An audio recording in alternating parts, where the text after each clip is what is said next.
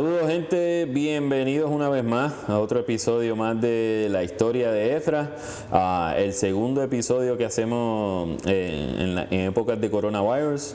Eh, saludos Efra, ¿cómo está todo? Todo bien, men, todo bien, gracias a Dios. Aquí otra vez de vuelta a la batalla. Nos, ha tomado un poquito de tiempo, pero eh, ya estamos de vuelta. No, y, este, el, anterior, el podcast anterior lo hicimos a través de, del teléfono. Este lo estamos haciendo eh, frente a frente, pero tomando las debidas precauciones, porque si no, no nos dejan hacer el podcast. nos regañan, nos regañan. si, no, si no, no estamos cumpliendo con la ley. Exacto.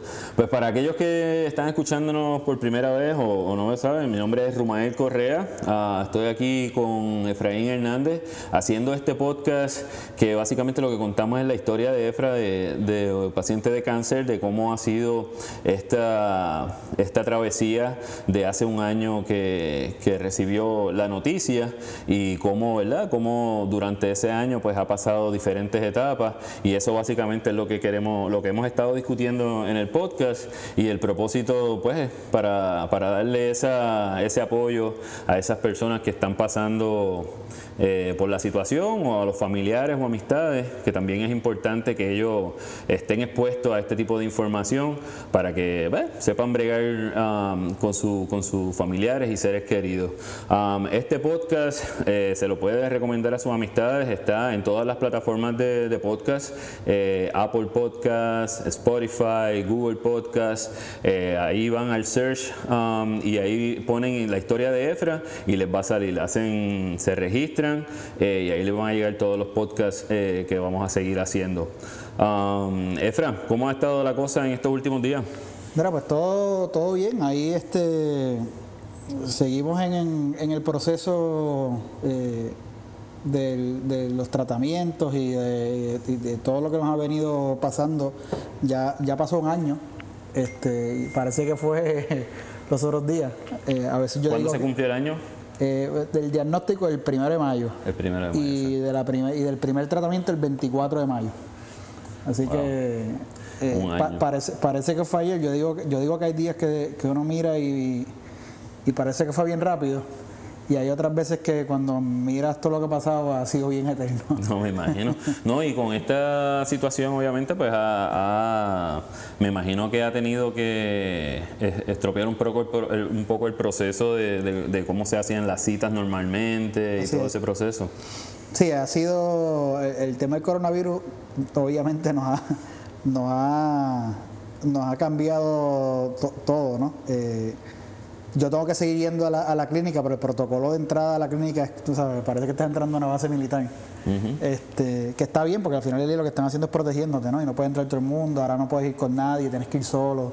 Pero se ha cambiado, el, por, ejemplo, la frecuencia de, ir a la cita, la, las No, este, la, frecuencia sigue siendo la misma, cada dos semanas, eh, para el tema de, la bomba hepática, que eso lo vamos a ver ahorita, qué es lo que significa eso, cada dos semanas, eh, pero pero sí, el protocolo de seguridad de la clínica es otra cosa, ¿no? Eh, no puedes ir con nadie, no puedes, no puedes tener compañía, tienes que ir, tiene que ir el, paciente solo.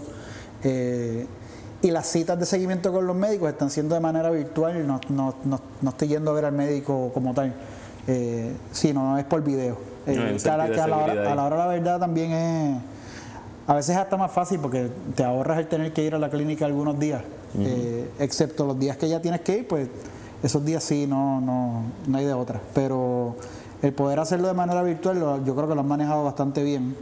Eh, el resto sí, eh, los laboratorios, las citas de, de, tratamiento específico, sí, pero con mucha seguridad, tomando todas las precauciones. Eh, te atienden afuera, te toman la temperatura, te hacen todas las preguntas de rigor, te ponen un, un tag que dice si, si si tuviste riesgo o no. O sea, si por ejemplo contestas una pregunta que estuviste de viaje, pues probablemente te van a hacer una marca en, en tu, en tu tag. ¿Y te han hecho, te han hecho las pruebas? ¿Sabes? ¿En algún, ¿En algún momento durante la, esto te hicieron prueba del COVID? La, prueba del COVID me la hicieron, salió negativo. Eh, me la hicieron porque tenía un procedimiento que, que, me iban a hacer y si no tenías la prueba no te, no te pueden ingresar. Eh, por lo menos ahí, ahí estaba seguro de que, de que no seguro, te Seguro de que no lo, seguro de que no lo tengo, pero no le deseo a nadie que se haga la prueba porque está bien, está bien complicada. Esa es la de la, la de la nariz, que le meten el... el swap ese y, mano, te digo, es... ¿Cuánto dura? Mano, ¿Cómo que no dura, rápido? no dura nada, dura un par de segundos, pero te, te ponen el, el ese hasta el cerebro. No, es que yo, lo- yo lo he visto cuando lo ponen en las noticias así, No, no, que lo meten, es como que no. No, men, te digo, es, es- es- yo no sé cuáles son los diferentes tipos de pruebas, en realidad no sé, no sé bien, sé que sé- he oído que hay un sinnúmero de pruebas, pero la que te hacen ahí es la que, la que se supone que es la, la, la que define si tienes o no tienes full. Ok. Y cuando te lo hacen, mano, Sí, es tiene un nombre ahí, no, no- no me acuerdo el nombre de, de- de cómo se llama esa prueba, pero Sí, es una de esas. Yo he oído diferentes nombres, la realidad es que no sé cuáles, pero sí es, eh, es, es mala, man. Es mala, o sea, es incómoda.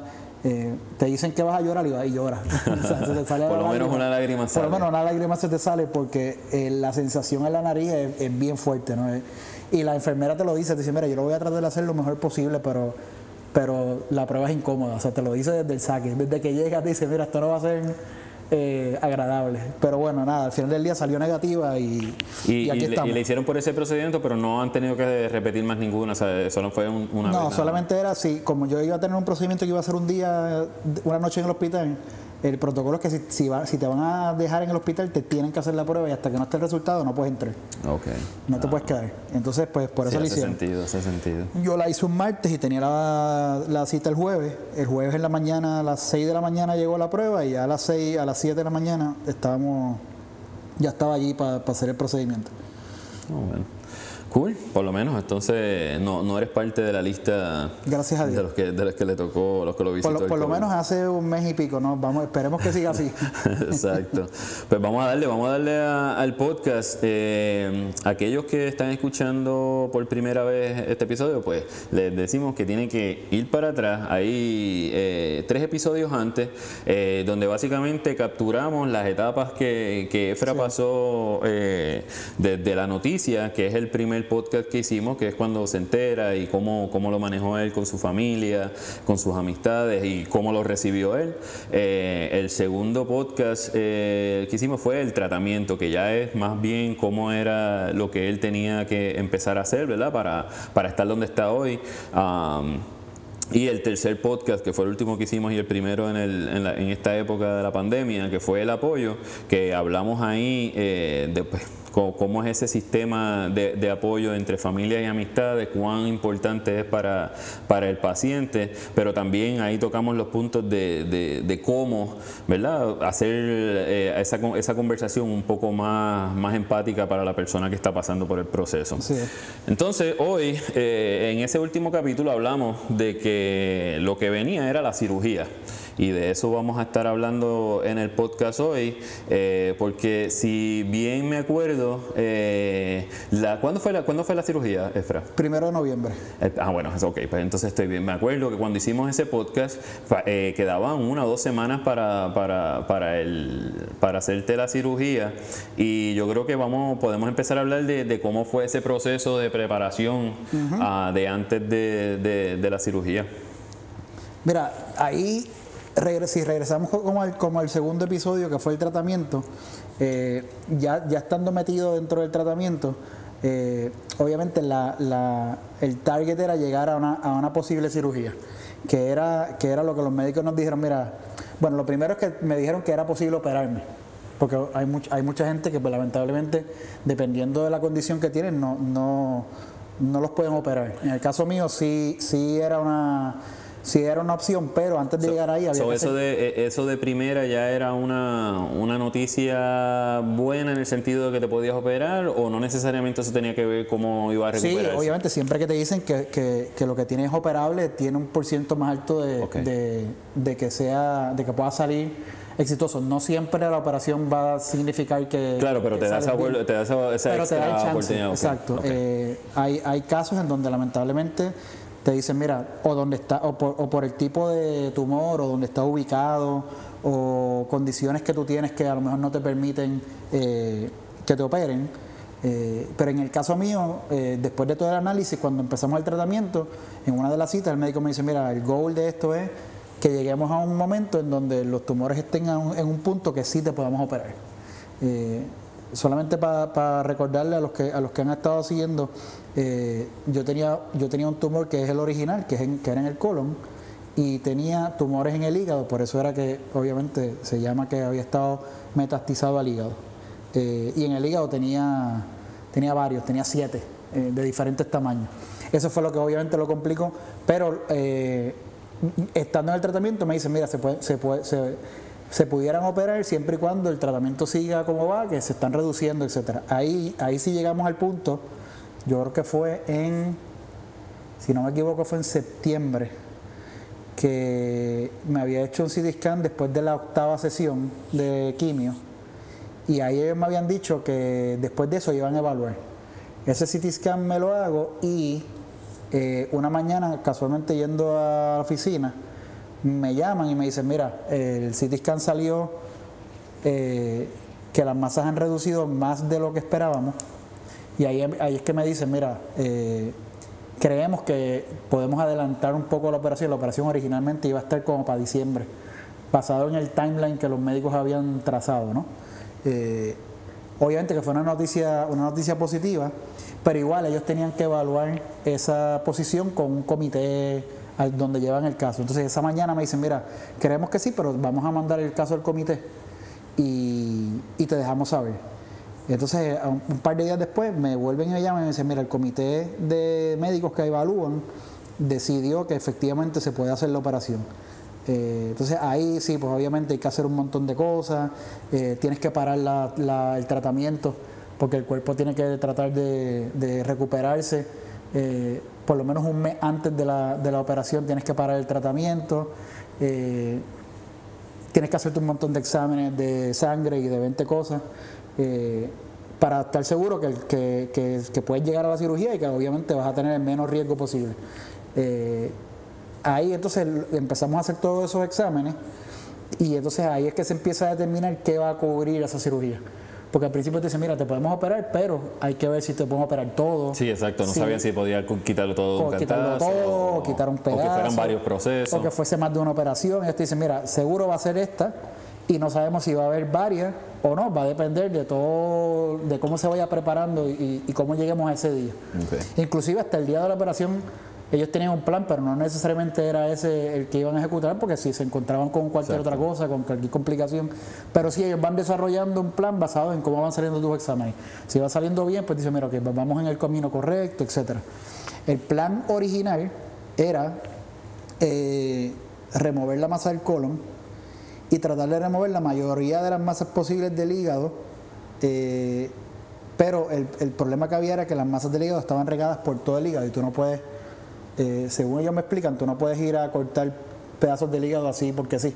El hígado tiene un montón de temas de, que procesa la sangre, un montón de venas y arterias y que no que no puedes ir y decir a que corta aquí, corta aquí, corta aquí. sí tú puedes cortar porque obviamente el hígado se vuelve a regenerar. A regenerar, correcto. Pero no, no, puedes cortar cantidades así, cortar un canto acá, un canto acá, porque entonces si no vas a tener el, tamaño necesario. Eh, eh, tiene que ser bien, bien específico de cierta área.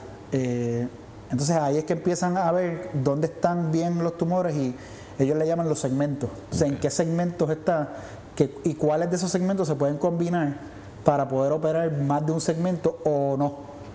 Eh, al final del día, entre una cosa y otra, eh, determinamos que la del colon sí, sí se iba a poder hacer con el cirujano específico del colon. La masa del colon, gracias a Dios, había bajado lo suficiente como para en algún momento dado pensar de que no había que removerla, que, que había desaparecido inclusive. Pero en, exámenes, como te decía, me hicieron tantos exámenes que en un examen puntual salía que todavía había algún tipo de, célula y el médico no se quiso arriesgar, así que dijimos, mira, vamos a sacarla. Eh, y el médico dijo, mira, todo está bien para poder sacar lo que queda. Esa fue la primera determinación un par de semanas antes. Después el, el, cirujano del hígado, porque son dos cirujanos que trabajaron juntos, eh, sigue haciendo los exámenes y en, y en, el último CT scan eh, me dice, mira, yo creo que puedo sacar o todo o casi todo. Eh, pero va a depender del tiempo que dure, de dura la cirugía, de cómo tú vayas reaccionando, etc. Eh, pero si todo sale bien, pudiéramos, pudiéramos inclusive sacarlo todo. Obviamente, eso es una noticia buenísima, pero también trae el riesgo porque sí, al, tener que hacer diferentes segmentos del hígado, pues la recuperación puede ser más fuerte, más complicada. Eh, ¿Qué, complicaciones, este, sabes, podían haber? en el, en el sentido, obviamente no, no, no sé, era que se desangrara, que... sí, obviamente que, te que, que, que, infección, eh, que siempre es una que siempre es un, riesgo de cualquier operación, pero en el caso puntual de, del hígado obviamente era eh, que removieran que removieran un área donde donde afectara el, performance del hígado, ¿no? que el hígado no dejara de funcionar como estaba funcionando, porque inclusive con la con la con el padecimiento mi hígado ha estado funcionando relativamente bien dentro de las circunstancias. Eh, una de las cosas que ellos me decían era, mira, si, si removemos un área eh, muy grande, eh, la gestión que hace el hígado se puede ver afectada, entonces sí puede haber un caso más complicado de que el hígado deje de funcionar o que no le llegue la circulación correcta y ahí pudiera ser, ahí sí se torne un, un tema crítico, ¿no? Así que nada, el, médico me dice, mira, yo creo que tenemos un chance, pero volvemos, yo no voy a saber eh, hasta, que, hasta que estemos ahí. Eh, la otra preocupación era cuán, cuán invasiva era, era la operación y eso me la contestó bien fácil y me dijo, no, eso es una, una, una incisión que va a ser grande. Obviamente tú, uno, uno, piensa en que pueden hacerlo de diferentes maneras. A mí me habían operado de la vesícula y fueron sí, sí, tres, puntitos, exacto, sí, eso no, no, no, es mucho. Y el médico me dice, no, mira, ahí yo tengo que ir a mirar. O sea, a mirar de verdad. Tengo que tener espacio. Tengo que tener espacio. para, tengo que abrir. Para meter la mano y, y, mirar y estar seguro que, que, lo que yo veo en, en, la, radio, en la radiografía, en, los, en el CT scan, está físicamente ahí eh, yo lo identifico y lo puedo remover al 100% con, con, todo lo que, con todo lo que eso implica. ¿no? Eh, y hay un tema que ellos le llaman los márgenes, que es cuánto, cuánto tejido de alrededor, así sea tejido bueno, te tienen que sacar para tratar de evitar que regresen. Y hay un montón de, temas ahí que obviamente ellos tienen que, estar seguros que, que los manejan bien. Eh, para tratar de hacer las menos intervenciones posibles, porque a la hora de la verdad lo que, lo que él quiere es no tenerme que... Claro, con, una, con una sería la, la, perfecta. Eso sería, eso sería exacto, eso sería perfecto. Eh, pero sí, obviamente pues te, te, asusta un poco cuando él te dice, mira, te voy a hacer una incisión y es grande. ¿Y qué, o sea, okay, te dicen que es grande y qué tú hiciste? O sea, pensaste, ¿qué pensaste? ¿Qué hiciste? ¿Qué imaginaste? ¿Qué quería decir grande? Yo le pregunté cuán grande y me dijo, bueno, eh, nunca en tu vida la vas a dejar de ver. Okay. y terminó siendo una decisión de 28 puntos. Ok. Por eso, porque ahorita, más, más adelante eh, en el podcast, probablemente cuando estemos ya pasando la, parte de la cirugía, quiero, quiero ir a hablar a, lo que da el impacto, porque pusiste un post en relación a eso en algún momento en Facebook, y quiero tocar ese tema eh, ahorita. Pero, pero sí, me imagino que la, incertidumbre de que, eh, diablo, espérate, este me está diciendo que no, no es la, operación de los tres puntitos de, la vesícula. Sí, sí. Eso, eso te choca un poco porque tú dices, bueno, diablo, este, y ahora, y ahora qué va a pasar, ¿no? Pero nada, al final del día después tú dices, bueno, eh, si, el médico es el que sabe, entonces si eso es lo que tiene que hacer, eso es lo que tiene que hacer. Otra de las cosas que se determinó también mientras estuvimos haciendo todo el proceso antes era de, el, tema de poner, dejar, en, dejar en mí, en, dentro de mí, en, en mi cuerpo, eh, lo que ellos llaman una bomba de infusión hepática. Eh, y obviamente eso lo habíamos discutido hace, en algún momento dado como una de las posibilidades, pero había quedado un poco eh, fuera de la discusión en algún momento dado. Eh, y en, en, esa, en esas discusiones más, más, más, cercanas a la operación se determinó también por un comité que ellos tienen y evalúan, no sé qué, que era, que era en mi mejor interés que me pusieran la, la bomba, la bomba de infusión hepática. Y eso es lo que ¿Cuál es la función exacta de, de Eso es lo que hace que ellos te ponen una bomba eh, en, en, el costado, eh, que es parte también de la operación. Eh, otra incisión, no es la misma de los 28 puntos. Así que hay, hay, otra, hay otra marca por ahí. que lo que hace es que ellos, ellos la conectan directamente a la arteria que va directo al hígado. ellos, ellos me decían So, que literalmente direct, va directo al hígado. directo al hígado como, como, Como el como la- decir. como el decir. Yo, yo, yo te puedo decir que yo, yo, yo he tenido cosas que van directo al hígado, hígado. literalmente. Wow. Eh, ellos, ellos me dicen, mira, eh, la posibilidad de que, de que alguien que tiene mm, eh, tumores en el hígado, esos tumores después de, lo de que los removamos regresen, eh, siempre es alta. Y es una realidad con la que yo tengo que vivir. Eh, así que ellos lo que determinaron fue que, que esa bomba lo que me puede a mí ayudar es, a, número uno, a atacar cualquier cosa que esté ahí, como, es el, como dice el dicho, directo al hígado. Eh, y que si en algún momento dado, después de todos los procedimientos y ellos lograran removerlo todo, si, si volvieran esa, esa- esos tumores o alguno de esos tumores, tener la, tener la bomba eh, ya internamente ayuda al proceso de atacarlo rápido. Esa bomba lo que hace es que ellos inyectan dentro de la bomba quimioterapia o medicamentos, o diferentes cosas, en el caso mío, quimioterapia. Eh, y esa quimioterapia va automáticamente a la arteria que la lleva al hígado y no viaja por todo el cuerpo. Una de las cosas positivas de eso es que la- los efectos secundarios son, son con- casi nulos. Eh, te da un poco de acidez. Oh, de verdad. No, al sí, no que no es el mismo, no es el feeling que te da cuando te, cuando te daban la, la, sistémica. la- Eh, la, la- la quimio sistémica, que es regulares. la que te inyectan y obviamente viaja por todo el cuerpo. En este caso, eh, es una que es muy específica eh, para, para el tema del hígado, que es la que estamos usando ahora mismo para temas de mantenimiento. Ok. Eh, y obviamente, pues sí, la realidad es que no, no, no te, no te da efectos secundarios. Y, y, yo digo que es un tema de atacarlo de manera de mantenimiento como lo estamos haciendo ahora, pero un tema preventivo que ellos entendían que era lo mejor para mí en ese momento. En algún momento se evaluó el no ponerla. E inclusive el médico en algún momento me dijo, mira, decidimos no ponerla.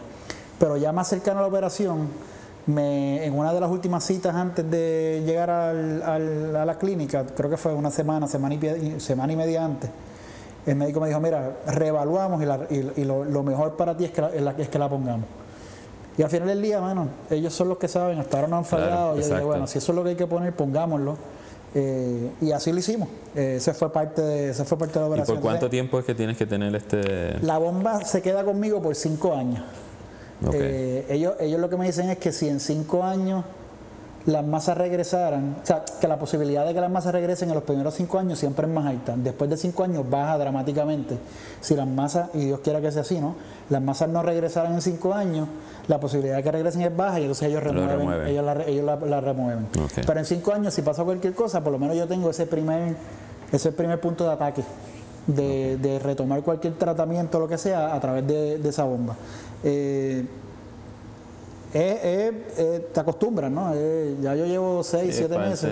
es te acostumbras. eh, y al final del día lo tienes que ver como una cosa que es parte del proceso y, y de, que y de que ellos te están diciendo que te va a ayudar. Entonces, eh, Bueno, ye- yendo, yendo atrás a, a lo, de la, lo de la cirugía, quería, quería poner en contexto que el proceso de, de las quimios tuyas, eh, que nosotros le llamábamos el coctelito ese que, que te daban, quería poner eso en contexto de que eran súper fuertes para lograr bajar la- el, el tamaño Correcto. de, de los tumores para entonces que realmente se pudiera eh, pasar este eh, a, la, a la etapa de, de la cirugía.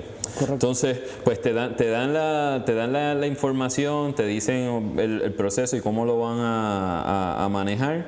Eh, eh, estamos a ley de uno o dos días. ¿Qué está pasando por tu mente? Eh, mira, al principio yo decía, ah, no, todo bien, chévere, vamos para adelante. Este, este era yo decía que esa era como que la, la, como la tercera fase.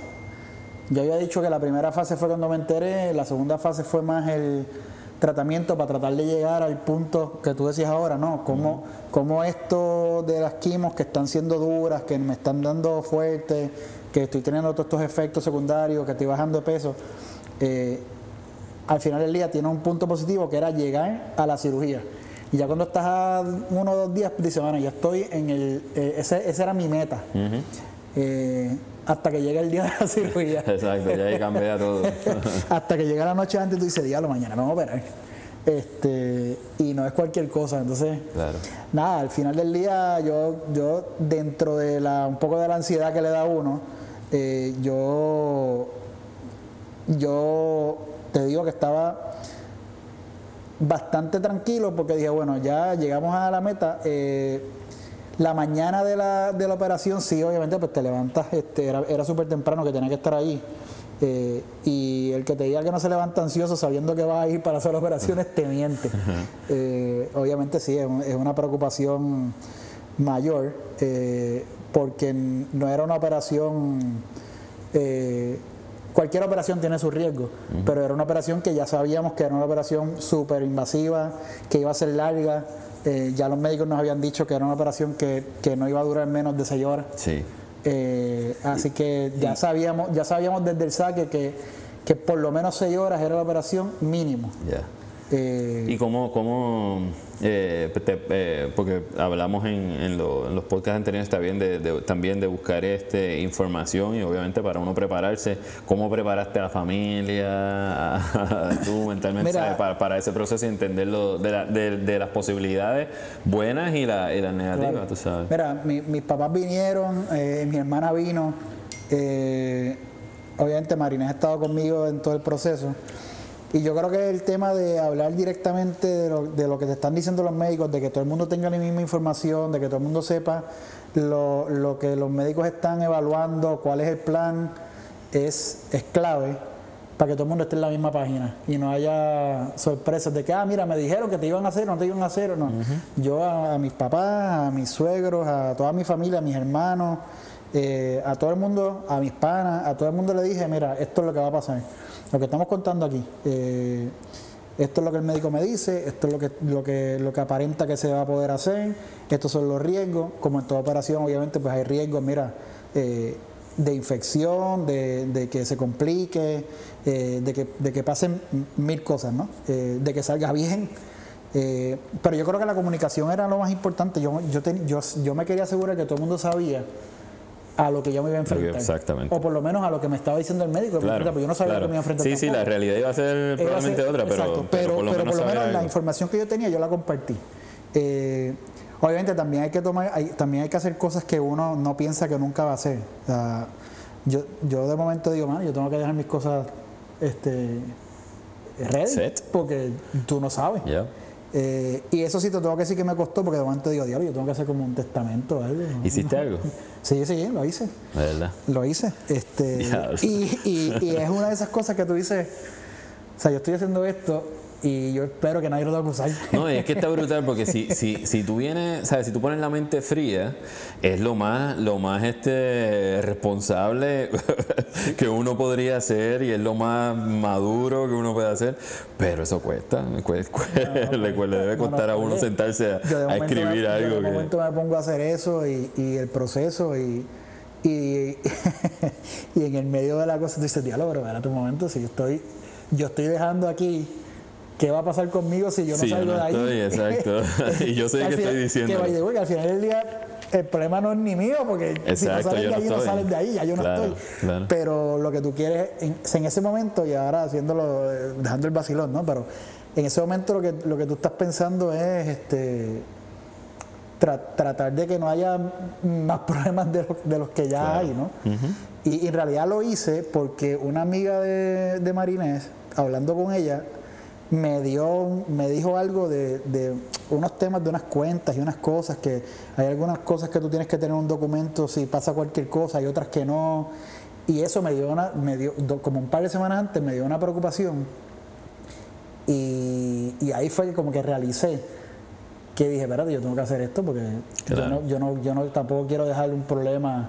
Y lo que tú dices, es, es lo, es lo que uno debería hacer. Lo que pasa es que no es tan fácil llegar a, a sentarte a decir, ah, mira, voy a escribir todas las cosas que Sí, yo sí, tengo que eh, lo dejar, voy a dejar y que voy a hacer. Y, Lo, lo y- imprimo, lo pongo en un papel, se lo doy. por eso, el notario, el abogado, entonces tú dices, no, hermano, no, eso no es tan fácil. Pero al final del día, nada, este, es una de las cosas que, que hice y, y, est- y estando aquí haciendo este podcast para que la gente sepa la experiencia, eh, yo creo que es una recomendación que cualquier, cualquier cosa que usted vaya a hacer, que usted piense que le puede pasar algo, eh, deje sus cosas ready. Ven acá, ¿y lo, y lo hiciste con Marinés o lo hiciste solo y se lo diste? Y si fue así, ¿cómo fue la reacción de ella? No, cuando, cuando, porque porque ah, también eso es otro proceso, porque el hecho de uno sentarse a escribirlo, entender de que lo que uno está haciendo, si, y por eso digo, diablo, si lo hizo con ella, pues por lo menos ella estaba al lado, pero si no lo hizo con ella, darle y tener que explicarle lo que uno está haciendo, tiene que estar No, yo, le- yo- brutal. eh, obviamente ella sabía, ella sabía que yo lo iba a hacer, ¿no? Este, y, y sí, yo lo hice con ella en el sentido de, mira, estas son las cosas, esto es lo que yo quiero, esto es lo que, esto es lo que hay. Así que no tuviste que tener esa segunda conversación. No, no, no, eso, eso lo hablamos desde, desde que empezamos. dos de- pasaron desde por que- el mismo- Exacto, desde que yo, desde que yo realicé que lo tenía que hacer, Claro. lo, lo, lo hablé con ella. Lo que sí fue eh, interesante fue que de momento cuando voy a ir al notario, me dicen, tiene que tener dos testigos. Ah, Y, y de momento digo, ok, testigo. Ah, y no puede ser tu esposa. Y yo, ok, dos testigos, no puede ser mi esposa. Pues hermano, me llevé a mi mamá y a mi hermana. y eso sí estuvo complicado porque le digo, mira, necesito que vayan conmigo a firmar unos Ah, bueno, pues entonces la segunda conversación la tuviste anyway, no con Ah, tu no, no, la, Sí segunda conversación la tuve. Sí, sí. Cuando yo les digo. No te lo ahorraste. Cuando yo le digo a mi mamá y a mi hermana que me, que me acompañen al notario porque tienen que ser los testigos de un testamento, obviamente les choca. Eh, y eso sí, les tuve que explicar. Le dije, mira, la realidad es que yo no puedo hacer. O sea, es lo más responsable que puedo hacer. Y, y me están pidiendo testigos y ustedes son los que están conmigo, eh, ya están aquí, vamos, vamos para adelante. ¿no? Wow. Eh, nada, al final del día, eh, de verdad que mi hermana y mi mamá lo tomaron súper bien y me acompañaron, fuimos, firmamos, hicimos todos los documentos, todas las copias, todas las cosas y lo dejamos set. Eh, qué bueno que no lo han tenido que usar. Exacto. Pero está ahí. Exactamente. Está ahí. Y es una de esas cosas que en realidad tú no piensas porque estás pensando en la operación y en las cosas de, de, de- de- si- qué qué va a pasar, y- pero el, el tema del documento, documento legal no, no te pasa por la mente. Si no llega a ser por esta amiga de Marinés, eh, a lo mejor ni me, ni, me, ni, me, ni me doy cuenta que lo tenía que hacer. Claro. Pero una recomendación para cualquiera que tenga que pasar por un proceso, el que sea, porque a la hora de la verdad no tiene que ser una operación este, eh, complicada. Actually, si tú, mi- si tú lo miras con, con la mente un poco más fría, no estamos yendo del tema, vamos a volver para acá, pero si lo miras con mente fría, eso es algo que uno debería por lo menos tener algo ya hablado y por lo menos escrito, aunque no sea ni con un notario, por lo menos que, haya, que exista, porque you never know. Sí, sí, sí. Así que, bueno, eh, pero volviendo a, a- a la cirugía, entonces, eh, de esa forma te preparaste. Llegas el día de la, llega el día de la cirugía y vas de, cami- de camino a- a- al hospital, llegas.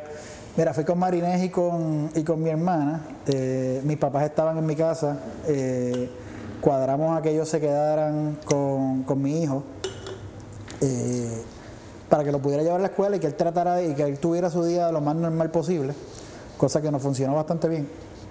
Igual, este, tú me ayudaste la noche antes a convencer a mis viejos de que se quedaran en mi casa. Ajá, ajá. Este, Sí, porque te quería ir ellos el querían, allí. ellos querían ir, pero la realidad es que los convencimos de, se- de que se quedaran. Yo creo que fue buena opción porque iba a ser incómodo para ellos, ¿no? Era un día largo, Sí. iba a ser un día complicado y, y obviamente estando ahí en la sala de espera no es que están cómodos, ¿no? Eh, y la realidad es que se quedaron, yo creo que se quedaron obviamente preocupados, pero dentro de todo ellos sabían que yo estaba yendo con con, con Marinés, con mi hermana, con Ivonne y con y después con un montón de gente que después tú le- les, contarás cómo fue cómo fue eso. Eh, obviamente va- va- vas un poco vas un poco asustado, pero ya se tengo que ser honesto. Después de llegar allí, eh, el, el proceso en la clínica lo hicieron lo hicieron bastante bien eh, y cuando digo bastante bien me refiero a l- bast- bien humano, ¿no? O sea, no Claro. te, te- después que te pasan y te van preparando, eh, está todo el mundo pendiente. Eh, si estás Sí, el bien. trato es bueno, el trato es- el trato- te- te el hacen trato- el sentir trato bien. es bueno, el trato es bueno y, y obviamente vienen los médicos, hablan contigo, vino, el- vino el cirujano del colon, vino el cirujano del hígado, vino el anestesiólogo, eh, vinieron todas la- las enfermeras que iban a estar en la, en la sala de operaciones y te da confianza. Sí, ¿no? te da seguridad. Obviamente, Estás asustado, ¿no? Claro. No estás allí sin, ningún, sin ninguna preocupación, pero sí por lo menos dice, ok, la cosa Está toda esta gente Está toda esta gente está aquí, todo el pendiente mundo a mí. todavía exacto. sal- todo, todo va saliendo bien, te empiezan a poner todas las máquinas y todas las cosas y, y todo bien, que si la presión, que si el azúcar, que si no sé qué, todo va bien, entonces tú dices, bueno, pues dale, vamos para adelante, porque ya ahí cuando te dicen, mira, nos vamos, pues, eh, no hay vuelta atrás, Ya. ya hay, Después que salimos de allí, pues para mí fueron 10 segundos porque ellos me pusieron un calmante y yo llegué dormido a la sala de operaciones y después de ahí hasta que me levanté, eh, un montón de horas después. Exacto, y, es interesante porque esa es la, la, parte que en la parte de la cirugía yo creo que esa es... Para ti como paciente, obviamente es la más fácil en el sentido de que una vez ya te, te inyectan eh, para dormirte, a la que te levantes para ti va a haber, pasado 10 segundos. Y entonces estábamos hablando de, de, que entonces, pues obviamente contar cuál fue la experiencia de nosotros los que estuvimos esperando eh, esa, esas horas allí en el hospital. ese día yo me fui a trabajar, yo, yo estaba trabajando normalmente y yo creo que la mayoría de los que estábamos allí, como que trabajamos en la mañana, Marinés obviamente estaba allí en el hospital y tu hermana. Eh, y pues obviamente teníamos el, chat y todo el mundo comunicándose, pero pues empezamos a comunicarnos por poner una hora a las 9 de la mañana y eran las 2 y todavía nadie sabía nada. y, durante esas 5 o 6 horas estuvimos hablando y pues nada, nadie tenía um, eh, ninguna información. Ya cuando todo el mundo está eh, allí en la sala de espera, pues allí está todo el mundo, que eso pues, obviamente todo el mundo buscando y cheering para que eso pase lo mejor y todo el mundo poniendo su su, las teorías de cada uno y diciendo, no, porque a mí me dijeron, entonces está interesante porque como todo el mundo empieza, tú sabes, a hablar de la experiencia, de cómo lo han pasado, no, porque yo me acuerdo el día que estaba, y eso estuvo interesante, pero fue, fue larga la espera, fue, fue larga la espera por, el, por lo mismo que estábamos hablando, o sea, tú estás dormido, pero todo el mundo está pendiente a lo que va a pasar. Este, cuando habíamos, estaban todos eh, los panas tuyos, nosotros, y salió, creo que fue el doctor, y obviamente Marinés fue allá, pero, pero fue, fue, fue chistoso porque Marinés se levanta y se levantaron como cuatro o cinco detrás de ella, y de momento todo el mundo se miró y como que no es verdad, que mejor nos quedamos sentados y esperamos a que ella regrese. Y cuando el doctor vino y dijo, mira, todo está bien, está pasando, o sea, eso fue como que un respiro para todo el mundo. Allí nos abrazamos y como que bueno, vamos a ver, ¿sabes? Ahora es esperar a que nos vuelva a vuelva otra vez a salir para que nos digan que ya, ya está despierto y qué sé yo. Pero, pero más allá del tiempo, eh, la, experiencia que, pasamos allí fue esa. Fue como que contar desde el primer día que pasó todo esto, entonces la, habíamos, qué sé yo, cuántos habíamos allí, habíamos como 8 o 10 personas allí. Sí, se y lo que hacíamos, sí, nos quedamos toda la tarde hasta que tú saliste de, del cuarto, de, la sala de operación y te, te, llevaron al cuarto. Lo que no hemos dicho cuánto tiempo fue, hemos hablado de un par de, tiempo, pero para que la gente sepa, fueron nueve horas de operación. Sí, fueron nueve horas en total. De operación. de la operación, exacto. Que más a que sin, contar, el tiempo, de. Y el tiempo de recuperación. Exactamente. operación desde que empezaron hasta que terminaron fueron nueve horas. Wow, ya. Pero, pero sí, o sea, eh, eh, fue un momento, y, y, lo más que me gustó fue el final, cuando, cuando finalmente el doctor dice que todo salió bien, ¿sabes? Que, que todo estaba bien, que todo el mundo como que tuvo las caras de todo el mundo. Eh, fue bien, fue una, fue, fue, bien chévere. Pero entonces te levantas tú y seguimos con tu historia. Mira, yo, yo, yo recuerdo que de, momento yo abro los ojos, obviamente, en, en, en, bajo todos los efectos de, de, todos los medicamentos que tienes. Y tú la estabas pasando chilling. Yo estaba, exacto, yo estaba chévere. Eh, pero sí recuerdo que de momento estoy, abro los ojos y lo primero que veo es este chorro de gente al frente de un cristal. Todo el mundo así, ¡eh! cheering allí. Y, y, yo digo, ¿pero dónde yo estoy? Porque esta gente no se supone que estén aquí. Eso fue como que lo primero que me vino a la mente. Pero igual, yo estoy, o sea, tengo ese recuerdo vago porque estaba en otro mundo, ¿no? Eh, pero sí recuerdo haber abierto los ojos y ver un montón de gente ahí, no sé qué, y ahí como que volví. Y ya, ya cuando, cuando desperté, ya al, al, a las par de horas, yo le pregunto a Marina, digo, ¿yo lo soñé o, estaba todo el mundo aquí al frente? Y me dice, no, es que nosotros preguntamos si podíamos entrar y nos dejaron entrar a todos. a intensivo, que eso yo nunca lo había visto en mi vida.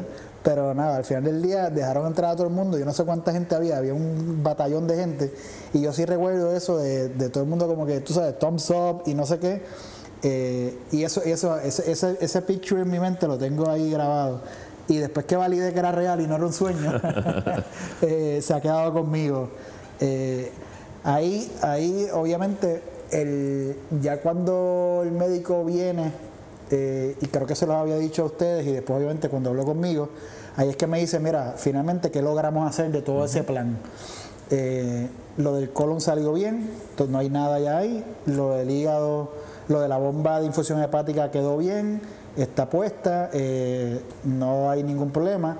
y lo del hígado hicimos el 90%, 90-95%. no lo pudimos hacer todo, y ahí obviamente, pues sí, era parte de, lo que habíamos hablado al principio, cómo, cómo ellos tenían un plan que, querían hacer algo, no salió al 100%, pero no salió al 100% porque el mismo médico dice, mira, era muy riesgoso. Hacerlo 100%, lo que hablábamos al principio, podía haberte puesto en una situación que no ibas a recuperar tan rápido eh, o, o hubiese sido más horas de operación. Ya después de nueve horas la cosa se empieza a complicar. Eh, so, para ponerlo en contexto, sacaron un por ciento, dejaron un por ciento, ¿cuánto fue el por ciento que sacaron? o sea, si que fue así que lo midieron. De las siete masas sacaron seis. Ah, ok. Se quedó cantidad De uno. Y la que quedó, quedó por dos razones. Primero, porque el tiempo de la operación ya era mucho. Y segundo, era la que más cerca estaba de las arterias principales del hígado. Y sacarlo en ese momento era, era, poner, era poner en riesgo, era demasiado riesgo. Eh, de que el hígado fuera a tener algún problema. Entonces el médico decidió que no era, que no era el momento. Entonces, eh, igual, 6 de 7 eh, perfecto. Sí, eh, pero, eh, y digo, y te hago esta pregunta porque sé la contestación, pero, pero porque yo creo que también es importante de cuando hay eso, está el plan, y como tú bien decías, está el plan A, el B y el C, y puede pasar esto, puede pasar lo otro, y si pasa esto, vamos a hacer esto, pero de momento, obviamente tú siempre estás buscando la que sea la mejor forma. cuando te dicen, mira, quedó algo ahí adentro, eh, pues obviamente vamos a tener que hacer otro proceso, sea X o Y. Eh, ¿Cómo fue esa noticia? Sí, no, no. Y porque, porque tiene que, imagino que te tuvo que Sí, no, me, me, golpeó, me golpeó porque obviamente tú estás, tú estás tratando de que, de que sea el best case escenario. ¿no? Flawless, o sea, de, que, sea, de que sea el 100% y ya, y no tienes que operarte más y no sé qué. Pero la, la realidad es que eso no, no opera así. Al final del día es lo mejor que sea basado en lo que el médico te dice que es lo menos riesgoso. Eh, pero sí, no te puedo decir que cuando, cuando él me dijo que no había sacado todo, no te puedo decir que estaba contento. Eh, obviamente en ese momento uno es egoísta. Y tú dices, coño, yo hubiese querido que el tipo, si hubiesen dos horas más. Esa es la primera reacción, obviamente. ¿Y cuánto te duró ese, ese sentir? Porque yo sé lo, lo, bien preparado, ¿sabes? Lo, lo, lo, mucho que tú te has preparado a esto, pero Mano, me duró un par de días. O sea, no, no, no es un golpe que tú botas fácil porque de momento, obviamente estás en el medio de la recuperación, pero en el, en el, en el back of your mind tú dices, diablo, me van a tener que operar otra vez. O sea, porque a la hora, a, la hora de la verdad, a la hora de la verdad, es otra, es otro procedimiento, el que sea, ¿no? Eh, cirugía o otro de los procedimientos y después hablaremos de cómo terminamos con eh, qué fue lo que pasó al final con, con, esa, con, ese, con ese tumor que quedó, ¿no? Pero pero sí, no te puedo decir que, que, en dos horas estaba ready, ¿no? Tuve un par de días pensando y, y, decía, coño, me hubiese gustado este que todo saliera al 100% y, y, man, voy a tener que hacer otra operación y este mismo proceso y la preocupación y la anestesia. Y, Sí, sí, todo, todo. Te, obviamente te, te choca, pero al final del día después dices, mira, hasta ahora los médicos no han fallado. Ya llevamos, en ese momento llevamos, ¿qué? Seis meses, seis meses. Eh, tengo que, tengo que poner tengo que poner la confianza como lo he hecho hasta ahora. Y tú dices que más o menos cuánto tiempo te duró ese, volver a caer en tiempo. Mano, tiene un par de días, o sea, porque cada vez que piensas vuelve y dices, otra vez. No, a, lo, a, lo, que quiero llegar es que es eso mismo, es que por, por, por los temas que hemos hablado anteriormente, que realmente tú te has preparado psicológicamente, ¿sabes? tú realmente has trabajado para, para ponerte en una posición de que, de que te afecte dentro de todo lo menos posible porque entiendes lo que está pasando. Y si tú te has preparado preparado de esa manera y con todo y eso, sabiendo lo que te iba a pasar y las expectativas y todo eso, te duró una semana en volver a caer en tiempo. Imagínate a alguien que, que, pues, obviamente no, no, no, esté preparado, no haya buscado los recursos para, para poder manejar eso, eh, debe ser debe ser fuerte. So, otro, otro, otro, un, otro que otro tip, pues, es eso mismo, es que se mantengan informados y que, eh, que acepten lo que está pasando y que acepten el sufrimiento como lo hablamos en algún momento y que Sí, y es lo que hemos dicho antes, al final del día esto es una batalla, esto es una batalla física, porque no es un, no es que deje de ser una batalla física, las quimos son una batalla física, Yep. pero es una batalla psicológica. Yep. O sea, la mente, la mente te va te va a jugar juegos porque es así y, y es normal. O sea, no, no puedes esperar ser Superman y decir, ah, nada me va a afectar y ahora me van a tener que operar otra vez, qué chévere, vas a reaccionar. Que pasa es que es, es una de las cosas que, que cuando vas a terapia te dicen, vas a reaccionar, pero tienes, no te puedes quedar en ese En loop. ese loop, Tienes, tienes- exactamente. tienes que salir. Tienes que salir del el reaccionar está bien, eh, pero no, no te puedes quedar en el, ah, es que me van a operar otra vez y ahora esto todo es malo. No, pues, hermano, tuve un par de días, de verdad que estaba, no, no, no era que estaba contento, eh, pero a la hora la verdad tienes que Saliste salir eso, y exacto. move forward. Mira, y, y- y fí- físicamente, eh, que ahí vamos a entrar a lo, a lo- a lo que ahorita tocaste un poquito eh, de, eh, de la, del físico. O sea, primero la parte física en, en términos de cómo saliste de la, de la operación adolorido y cuánto tiempo eh, tardó la recuperación y cómo fue la recuperación. Y lo otro, entonces, para, para eh, eh, conectar lo que estábamos hablando al principio, de, de la apariencia física una vez después de la, de la operación. Mira, la, la- ellos estimaban que yo podía estar entre 5 a 7 días en el, en el hospital. Eh, yo salí al día 4, 5, no, al día 5. así que mi, recuperación dentro de, dentro de los estándares estuvo, estuvo bien. Eh, obviamente el primer, el primer, los primeros dos días estuve en intensivo, yo estuve del viernes hasta el domingo.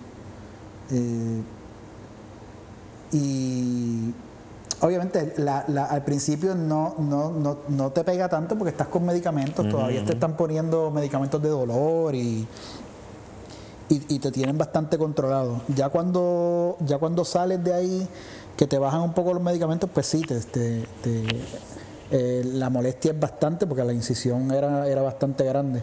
Eh, como te dije al principio, eran 28, 28 puntos y la incisión en el, en el costado izquierdo de, de- de donde está la bomba de infusión hepática.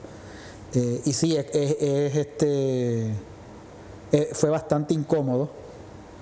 Eh, porque sí, porque te, te- te- te sientes que no, que no te puedes estirar, eh, Claro. que no te puedes Pero con mover. todo y eso, parte del proceso de la operación y de la recuperación es que te tienes que levantar, yo qué me sé yo, levanté, cuánto tiempo yo me levanté por primera vez al otro día.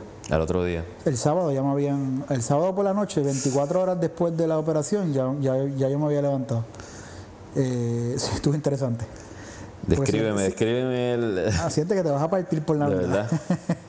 Wow. Porque obviamente te dicen, mira, pues vamos a ver cómo te puedes, puedes, parar. Y eso lo hacen para evitar que te den gases, este, para evitar que se, te- se te sigan conando el área. eh, porque si no, lo más fácil es quedarte acostado. y- Claro, pero cuando- en el momento- Pero en el momento que sí, te vayas sí. a parar después de. No, y sobre todo si coges gases, eso aparte... Sí, sí. Pero nada, eh, la realidad es que tenían, ellos en el hospital, en, en- en la clínica, ellos tenían a un grupo específico para ayudarte a, a empezar a moverte. Entonces lo que hicieron fue que poco a poco, primero me senté, después ellos me ayudaron como a acapararme con un andador eh, y obviamente dar ahí los primeros pasos. Eh, sí, no, es un, mal- es un malestar y es el malestar, pero también es el miedo. Claro, a que no- a que no te vayas a de que mover no te vayan a abrir los puntos o de que no te vayas a caer o no sé qué. Obviamente ellos no te van a dejar caer. Claro. Pero tú en tu, en, en tu mente tú lo que dices es, yo, yo no puedo caer de aquí porque sabe Dios qué va a pasar. Eh, es barato por dentro. Sí, sí, no, por- tú, dices, mira, yo, yo por dentro a mí me tienen que haber movido cielo y tierra y tú lo menos que quieres es... Y se siente, se siente extraño, o sea, se siente de que te tocaron allá adentro y que te movieron algo. Mira, o la- realmente más fue el dolor de la incisión. Mira, la realidad, es que, la realidad es que interno no, es, es más el, es más la molestia de, de, de la, de la incisión, porque obviamente al ser una incisión Sí, no, tan larga, es larga. este, pues sí te molesta y a mí yo te digo, la parte que más me molestaba era la, la primera parte de arriba, porque es un poco debajo del esternón. Y esa parte yo digo que es como que el medio del cuerpo. Y cuando tú te mueves para cualquier cosa, como que ahí tú- yo sentía que se me iban a abrir los puntos de cualquier cosa. Y entonces te da un poco de miedo. Pero nada, al final del día me ayudaron, dimos un par de pasos, caminamos un poco, regresamos. eh, Y entonces al otro día, me- ahí sí me cambiaron de cuarto y ya entonces ya obviamente pues va un grupo de terapia física que te ayuda. Eh, ya, yo me, ya yo me habían dicho cómo pararme solo con el, con el andador. Eh, ya me había podido parar una o dos veces más. Y de ahí obviamente pues sí, empiezas a, a- a tratar de hacer la rutina en esos cuatro o cinco días eh, de lo que ellos te dicen que tienes que hacer para tratar de no, de no quedarte, eh, empujarte a que no te quedes en la cama, porque es que si te quedas en la cama no, no, no te ¿Y va a ir cuánto, bien. tiempo, ¿Y cuánto tiempo duró la recuperación en el sentido de que ya tú te sintieras, eh, digo, y me tocas la parte de física, eh, de la parte física eh, ya mismo, pero cuánto tiempo duró el, el que te recuperaras más o menos full, que te sintieras ya tu camino, ¿sabes? Tú Mira, solo caminando bien. Full sin sentir absolutamente nada como un mes y medio. Oh, wow. Sí, eh, eh, toma tiempo. Eh, ya cuando yo llegué cuatro días después a la casa, obviamente llegué caminando mm, con calma. Pero sí, las primeras, yo te diría que las primeras tres semanas, las primeras cuatro semanas, el primer mes, sí todavía es bastante, bastante incómodo. Obviamente, mientras van pasando los días te vas dando cuenta que va mejorando Claro. pero, pero sí siente, o sea, el- tienes que estar bien consciente de los movimientos que hace. Por ejemplo, yo estaba bien consciente de cómo me iba a parar de la cama, qué era lo que tenía que hacer, de qué lado me tenía que poner para no, para no hacer ningún movimiento que fuese a tener algún problema, ¿no? Mira, que se te fuese a abrir los puntos, me, me los dejaron tres semanas. Así que yo estuve de las primeras, esas cuatro semanas que te fueron, que te digo que fueron incómodas, las primeras tres todavía tenía los puntos ahí. Eh, eran unas grapas que estaban y, y molestan un poco, pero, pero igual te vas acostumbrando hasta que, hasta que te las quitan. Eh, pero sí, tienes que estar bastante consciente de no hacer ningún movimiento eh, brusco, que, que te vaya a hacer algo interno también, porque como te digo, interno tú no sientes mucho. Pero sí, ahí te Pero estás consciente pero de que estás algo pasó consciente de que te movieron allá Claro, adentro. claro. No, te, te, eh, te sabes, movieron, te quemaron, te por eso te hicieron te 20 hicieron un cosas, entonces, cosas. en lo que la cosa se acomoda y pero sí la incisión es bastante bastante incómoda pero yo te tengo que decir que yo pensé que iba a ser peor eh, porque sí había oído de gente que me había dicho mira eh, la recuperación va a ser bien bien dramática Eh, no es que estuvo bien yo hay, hay un tema yo regresé al hospital eh, una semana después porque tuve un dolor de una reacción que tuve a- al a, lo- a la, la remoción de, la, de, la, de, la- de ciertas de, de los pedazos del hígado, eh, que se empezó a acumular, a a acumular líquido y eso hizo que tuviera un dolor bastante fuerte, que me tuve que ir al hospital, estuve tres días en el hospital eh, en observación. Al final del día salió todo bien. Poco- Ese fue el, ese fue el setback eh, más, ese fue el ¿verdad? Si- setback, si ese le fue el setback más complicado. Ese fue el Exacto. setback más complicado porque me levanto un día con un dolor bien, bien fuerte que no me dejaba respirar. Eh, y al final del día termino, termino yendo al, al, al hospital eh, por recomendación de los mismos médicos que me dicen, mira, ven a, ven a hacer la emergencia. Eh, y ahí lo que hago es que entonces voy y me hacen los exámenes y al final del día lo que pasa es que, eh, como te digo, empezó, empecé a tener una reacción a, el área, lo- las áreas en donde se había eh, removido tejido en el hígado, que es una reacción normal, lo que pasa es que el líquido típicamente tú lo empiezas a procesar internamente en el cuerpo y a mí se me estaba acumulando. Y eso hizo una inflamación que, que- que sí, que se puso un poco complicado, pero no pasó mayores, rápido me atendieron, estuve tres días en el hospital, eh, más en observación que otra cosa y, y ya después de ahí salí. Eso fue lo más, lo más, lo más complicado Después de- después de de. la operación. Eh, el resto fue bastante, como te digo, fue incómodo, pero bastante llevadero dentro de todo. Porque lo bueno era que cuando yo me levantaba por la mañana me sentía que me sentía algo mejor. Y todos los días te sientes un poco mejor, entonces tú dices, bueno, pues, pues Sí, la ves cosa- el progreso y ves el progreso, psicológicamente también te ayuda va a ayudando, tolerar exacto. lo que estés pasando. También te va, te- también te va ayudando, correcto. Y entonces con, con lo que hablamos de la, de la parte física en el cuerpo después de la operación con la marca, Mira, esa- eso, eso igual es como, como cuando hablamos al principio del pelo, que tú dices, ah, no, eso es el pelo y se te va a caer y no va a pasar nada. Y de cuando te ves calvo dices, diablo, este, te choca, ¿no? Claro. Este, y te miras al espejo y dices, ven acá, este, ¿dónde está el pelo mío? Pues igual, de momento, tú sabes, em, Tú dices, ah, mano, esto es parte del proceso, estás ahí, los primeros días, tú sabes, estás pendiente de otra cosa, eh, a, no hacer movimiento, a que no te vayas a caer, a hacer tus cosas en la casa, pero de momento, tú sabes, llega el momento en el que te miras al espejo y ves la incisión esa, tú sabes, que te, que te partieron por medio, y tú dices, diablo, espérate, este, te choca, o sea, te, te choca y igual. ¿Pero qué, qué, qué pasaba? no, ¿Qué era lo que pasaba? empiezas a mirarte y dices, diablo, eso no se, o sea, es algo que siempre va a estar ahí. Claro. obviamente, en el momento que la estás viendo con los puntos, se va arriba. Está, inflamado, estás hinchado todavía, porque la hinchazón te dura bastante, ¿no? La hinchazón no se te va en tres días. Claro. Este, y obviamente también tienes la, la bomba que está hinchado el área donde está, más tienes un, como un bump ahí, ¿no? Exacto. Eh, sí, te choca, te choca y te, te, te, te, patea un poco en el, ok, esto, esto va más o menos a ponerse un poquito mejor, no se va a ver tan feo. Exacto. Cosas que a veces uno no le da importancia porque a la hora de la verdad tú dices, mira, y volvemos, ya está a estas alturas, seis meses después, a mí en realidad la, incisión me importa muy poco. No, y, debe ser una marca, no sé, lo, veo yo que es como una marca de decir, yo pasé por todo esto. O sea, esta marca dice lo, bravo que, he sido. Estaba este hablando con alguien y lo que me y, lo puso en contexto y en realidad me quedé con esa idea y eh, me, me decía, mira, eso es como eso es como si tú hecho un tatuaje. Exacto. Esa, esa, esa incisión va a ser el tatuaje que marca ese proceso, esa etapa, que tú viviste de, de, que, de que llegaste a esa meta que era el que te operaran y te pudieran remover lo que te estaba haciendo mal. Y bueno, y con eso me quedé. Y, y, en realidad sí es que lo, es, que lo veo ahora, pero, pero contestando tu pregunta, sí te choca, te choca porque no, no es algo que tú tenías ahí, que ahora tienes, que, que no se ve, que no se ve bien.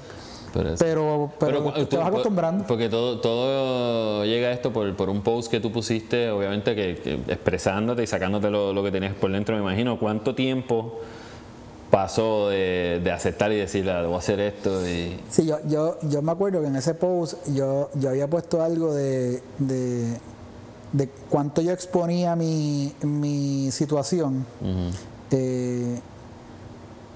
y cuánto yo quería contar o no, cuánto la gente me decía, pero tú estás, estás contando todos los detalles y estás hablando abiertamente de todo lo que te está pasando. Y yo recuerdo que yo en, ese momento me miré al espejo y dije, bueno, si la gente piensa que yo me he expuesto, ahora, ahora cuando ponga esta foto, pues, pues, pues dirán que, pues, fíjate que mi vida es pública. Pero en realidad lo hice para, para, para también lo que tú comentabas, ¿no?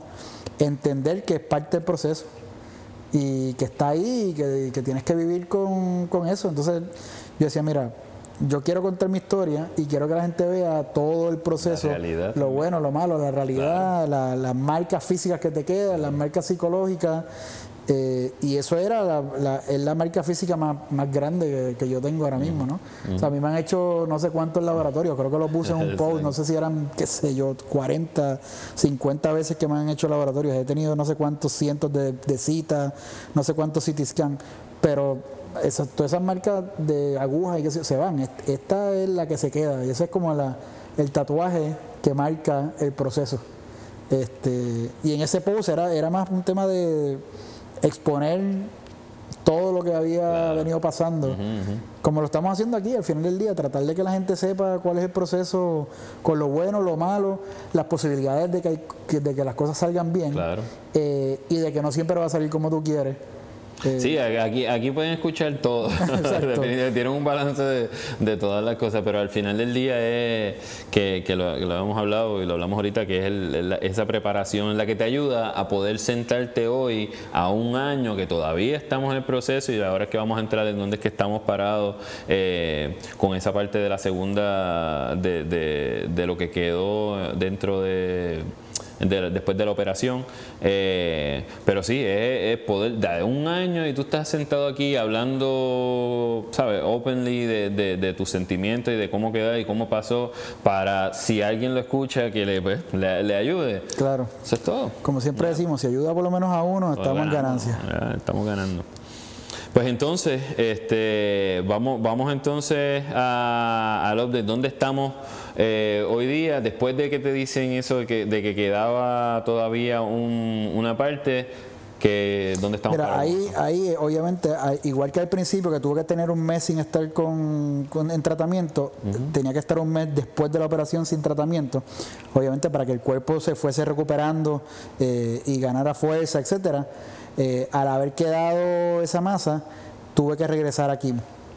Entonces yo me operé en noviembre primero y en diciembre 3, si no me equivoco, empecé nuevamente otro, otro otro set de quimioterapia, eh, que aunque un poco más, eh, menos fuerte que el, que el, que el principio, eh, igual todavía pues tenía unos componentes que sí eran bastante, bastante potentes como para mantener esa masa bajo control, que no se, que no se expand, que no se pasara a ningún otro sitio, e inclusive tratar de seguir reduciéndola lo más posible para tratar de llegar al próximo proceso que era otra operación o otra otro otro procedimiento que en ese momento pues no sabíamos que, cuál iba a ser. Eh, después de eso, si mal no recuerdo, yo tomé seis, seis ciclos de, de quimo, desde diciembre, 3 hasta finales de enero, si no me equivoco, principios de febrero. Eh, si mal no recuerdo. Ay, bien, yo creo que eso fue los otros días y ha pasado. Sí, ya estamos ha pasado, sí, mano, ha pasado un montón de tiempo. Yo creía que eso había sido los otros días. Sí, sí, es que, bueno, este año con todo lo que ha pasado, yo creo que ha pasado, eh, bueno, depende con quién hables, puede ser que haya pasado bien rápido o, bien lento. bien lento pero, pero sí, man, ya, ya, ya, ya estamos en junio. Eh, sí, esos fueron seis, seis ciclos de, de quimo adicionales, con los que con eso terminé con 18 sesiones de quimo. Wow, 18. 18 sesiones de quimo. Y entonces, el, el, el,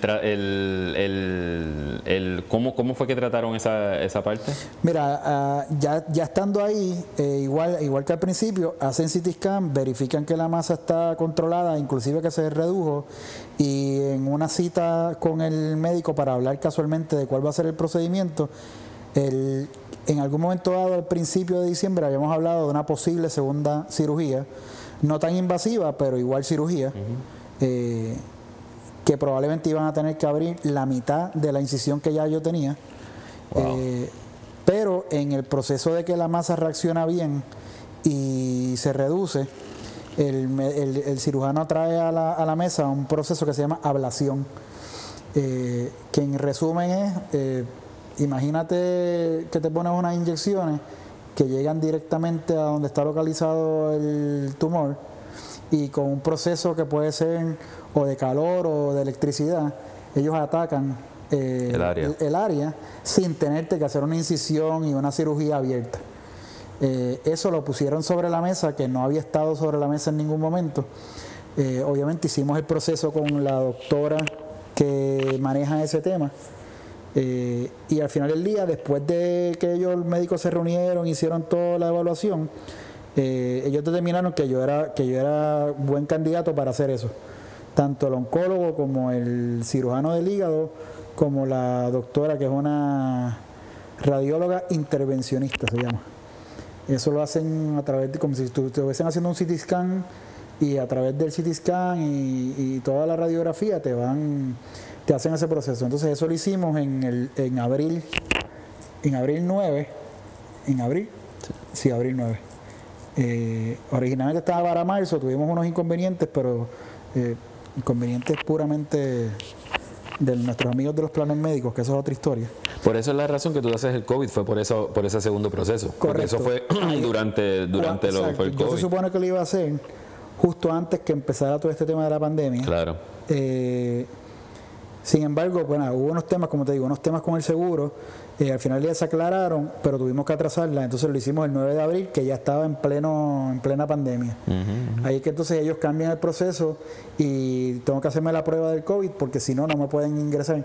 el, ingreso al hospital era una noche, que también era, la, recuperación era súper rápido, no había, no había incisión, no había puntos de sutura. Eh, y entonces ellos hicimos eso, hicimos la prueba, salió negativo, me eh, admitieron el jueves 9 de la mañana, me hicieron el procedimiento y el viernes, y el viernes estaba ya fuera del hospital.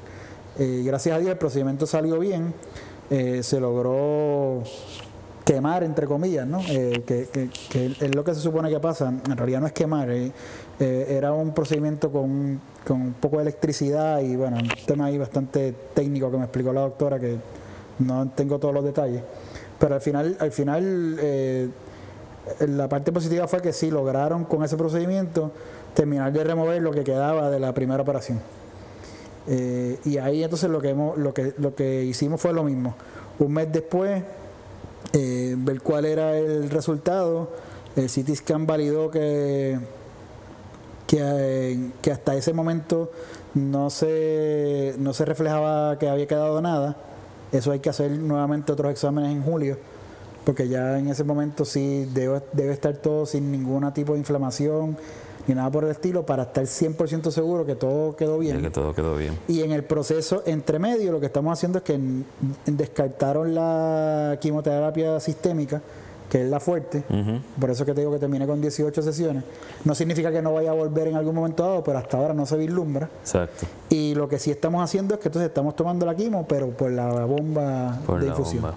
Y, y un punto que, que no lo habíamos tocado sobre la, la bomba y ya estamos terminando, es que eh, esa bomba te compromete. Porque, ¿sabes? Y, y es lo, y es lo que está brutal para, para los que pasan la, la enfermedad y sobre todo que, que tienen que a- andar con esos eh, artefactos. Es que esta bomba te, tú tienes que hacerla en un tiempo, o sea, tú tienes que darle mantenimiento en un tiempo en específico. No es como que llamé, mira, voy tal semana. No, correcto. La, la bomba. De hecho, el primer challenge fue la primera, el primer mantenimiento, ¿verdad? eh, El de diciembre. Que tuviste, bueno, Sí, no, lo- exacto, ahí lo que tenemos que hacer es arreglar las fechas, como tú Exacto. dices. Te compromete en el sentido de que la- tú tienes que ir, yo tengo que ir cada dos semanas, eh, cada dos martes. Eh, porque en un momento dado te inyectan en la bomba la quimioterapia y el dos martes después te inyectan otro, otra sustancia, ¿no? que es la que mantiene la bomba funcionando. Eh, la bomba no puede estar sin funcionar en ningún momento porque sí te puede, te puede afectar, la bomba se puede dañar, te Claro. se puede infectar, donde está, hay un montón de complicaciones. Entonces, como tú dices, te compromete porque ahora yo tengo que hacer lo que sea que vaya a hacer pensando en que Sí, tú cada, tienes dos que martes, planificarlo todo con eso. cada dos martes tengo que ir. Lo que sí es, es que lo que yo he hecho es que es como, como, como que tengas una cita más del médico. También tienes que verlo desde el punto de vista de que es algo que no tengo que hacer Claro. por los próximos cinco años o cuatro años y pico ya, ¿no? Cuatro años y medio. Pero ya, lo estoy- ya yo lo pongo como parte de, de mi rutina. Claro. Y eso es una recomendación que también yo le hago a la gente porque si no va a decir, ah, que si la bomba, que si la bendita bomba. Sí, lo- lo- que va- si- va a que crear si me un va a caos crear este, un caos en mi agenda y que si tengo que hacer cosas del trabajo y tengo que salir, que si tengo que ir a hacer algo y no puedo, No, y si a la hora de la verdad, los martes, cada dos martes, yo sé que yo tengo que ir allí y lo que estamos haciendo es, voy en la mañana, trato de tener la cita lo más temprano posible, salgo y sigo mi día. ¿Qué tiempo toma? Lo que pasa es que depende, depende cuánta gente haya, porque ahora, por ejemplo, una de las cosas que están pasando es que hay más pacientes. Mientras pasa el tiempo hay más pacientes con, con la bomba, porque es, un- es una, es una de las cosas que, que está teniendo mayor, mayor resultado positivo en pacientes con unas condiciones similares a la mía. Y, y, por ejemplo, yo creo que yo fui de ese tipo de bomba, de la nueva, porque ellos llevan tiempo haciendo esto. Eh, pero ellos cambiaron el tipo de bomba y yo creo que yo fui como el, no sé, séptimo, décimo paciente con, la, con ese tipo de bomba nueva. Eh, creo que ahora tienen no sé cuántos, 30. Eh, y obviamente, pues si vas y hay más gente, pues sí, el proceso puede tardar, pero si en un, día normal, hora y media, entre que llega, eh, haces el check-in, eh, ellos te pasan, checan que todo esté bien. Obviamente es un proceso de quimioterapia, así que tiene que haber todo el proceso, todo el protocolo de quimioterapia, de que lo verifican dos veces, de que la farmacia lo envía, de que la farma- de que la enfermera eh, lo validan en el sistema, de, o sea, de que el médico tiene que firmar la orden. O sea, es un proceso bien restringido porque no te están poniendo eh, tiranol. Claro, sí. sí. Este, y entonces eh, eso es lo que hace que el proceso pues se pueda atrasar un poco, pero En un día normal que puede ser una hora y media entre todos. Si hay mucha gente y, por ejemplo, la farmacia está, eh, lo que, que es quien procesa en realidad el medicamento, está un poco atrasado, pues sí, puede estar un par de horas más. Pero volvemos, yo lo que hago es que saco la mañana dentro de mi agenda y, y el- al- por ejemplo, al principio, cuando no estaba la pandemia, que todavía estábamos pudiendo ir a la oficina y, y teníamos nuestra vida eh, Regular. regular, yo lo que hacía era que eh, iba, iba a la clínica y después me iba a la Sí, oficina. era como si cogiera una hora de almuerzo o las dos horas de almuerzo Exacto. ejecutiva. Salía de la casa, iba directo a la clínica, salía de la clínica, iba a la oficina y seguía mi día normal. Y eso es lo que estoy Sí, porque tratando tú de dices hacer. que no, no te da eh, efectos Ningún secundarios. efecto eso. secundario, el único efecto que te da es un poco, que te puede dar un poco de acidez y obviamente pues ellos, lo- ellos al igual que con los demás efectos secundarios, yo, yo tomo medicamentos recetados para atacarlo. Entonces ha sido bastante, bastante eficiente el tema, e- ese tema. Así que nada, ahí estamos. Qué bien. Pues entonces, y ya, ya para cerrar, eh, ¿dónde estamos y cuáles son los próximos pasos? Mira, en julio, en julio me tengo que hacer otro examen. Eh, ellos, ellos lo que me dicen es, mira, tres, tres meses después de haber hecho la intervención, en donde podemos hacer el examen, eh, eh, que es un, un PET scan, que lo tienen que haber oído, que es un examen de radiografía de, de- de todo el cuerpo, eh, para, para validar 100% que no hay nada más en ningún otro sitio. Ya eso lo hicimos con un CT scan, pero el PET scan es un poco más de- detallado. Eh, y, y de ahí entonces ver cuáles son los siguientes pasos. Mientras tanto, estamos en el proceso de seguir con la quimo en la bomba una vez al mes. Y el resto tratando de tener la vida lo más normal posible dentro de todo. Y Dentro como de te la decía locura que ahorita, estamos viviendo. hacer, exacto, dentro de la locura que estamos viviendo, hacer el, el día a día, seguir cuidándome y, y seguir con las citas de seguimiento, porque mientras antes de llegar a, a ese examen, pues sí, tengo que seguir con las citas de seguimiento con el médico, con los laboratorios regulares, eh, para ver que estamos en el, en el track correcto. Súper, hermano. Pues así mismo vamos, seguiremos aquí directo desde este podcast informando cómo sigue tu proceso. Así que después de esa, obviamente vamos a tener varios capítulos antes de, o varios episodios antes de, eh, de esa fecha de julio. El próximo, eh, lo que quiero hacer es que hay otras historias que, que me imagino que amistades de Efra quieren contar y lo hablamos en alguno de los, de los podcasts anteriores y estaría bueno sentarnos con, los con los que han estado ahí eh, mano a mano para que también cuenten cómo, cómo ha sido este, este trayecto para, para ellos también.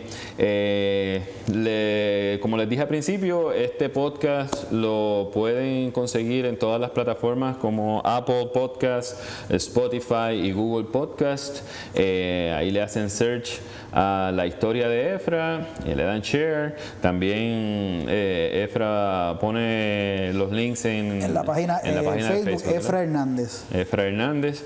Así que, este, nada, será hasta la próxima.